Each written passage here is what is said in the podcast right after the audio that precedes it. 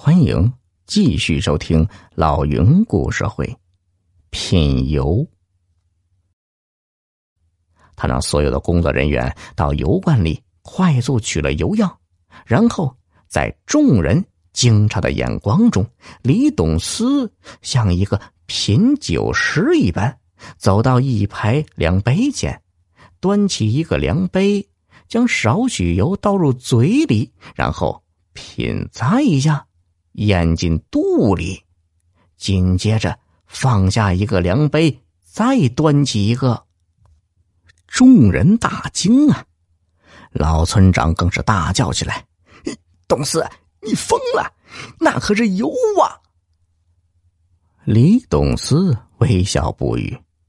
此时，一口口滑腻的液体夹杂着浓重的豆腥味，正在他喉管和食道内。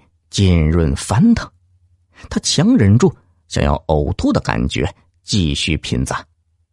终于，在放下第六个量杯时，李董思的脸上露出了笑容。他说：“就是他了。”众人听了，脸上都露出了难以置信的表情，特别是沈大强，更是惊得嘴巴半天也没有合上。很快。化验结果就出现在大伙面前。这一罐食用油里添加了百分之五十的地沟油。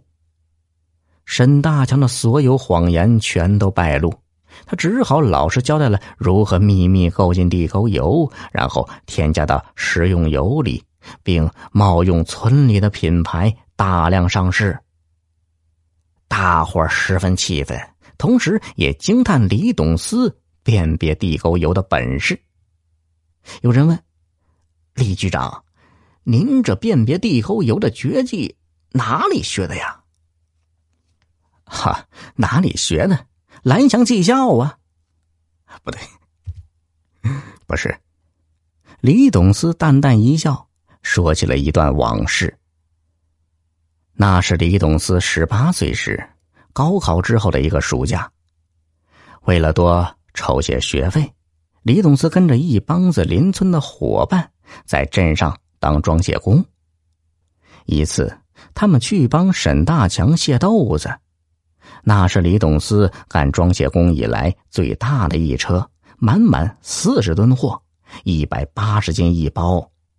卸到半车时，李董思的体力实在无法支撑了，大家伙呀，便让他在一旁歇着。这时呢。豆油刚刚挤扎到缸里，热腾腾的冒着气。李董思饥饿难耐，口干舌燥，那油冒着豆香，闻着不由得就动了心。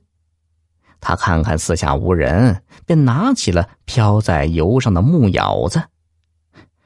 谁知李董思刚喝了一口，沈大强在外面喝完酒回来了，一身酒气的走到李董思身边。他伸手舀了满满一舀子，递给李董思，然后指着外面卸着货的几个小伙子，一字一顿的对李董思说：“嘿，看见了吗？外面五个加上你六个，一共三百块装卸费。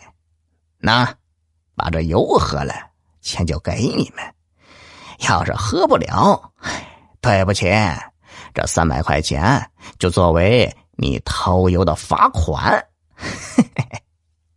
李董思端着满满一舀子油，看看外面的伙伴们，一咬牙就把那一舀子油全都喝进了肚里。后来是这五个装卸工把李董思送进了医院，洗了三次胃，把三百块钱的装卸费全花了，还没够。但就是这一次，让李董思真正记住了豆油的滋味。说到这里呀，李董思微微叹了口气，说：“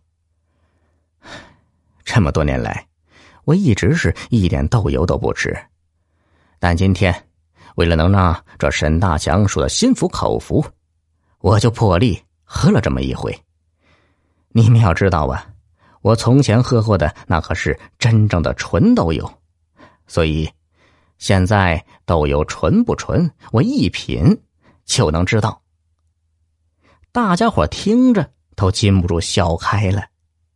唯有老村长伸过来一只大手，在李董子的头上无比爱怜的抚了又抚。小耳朵们，本集已播讲完毕，别忘了动动小手点赞哦。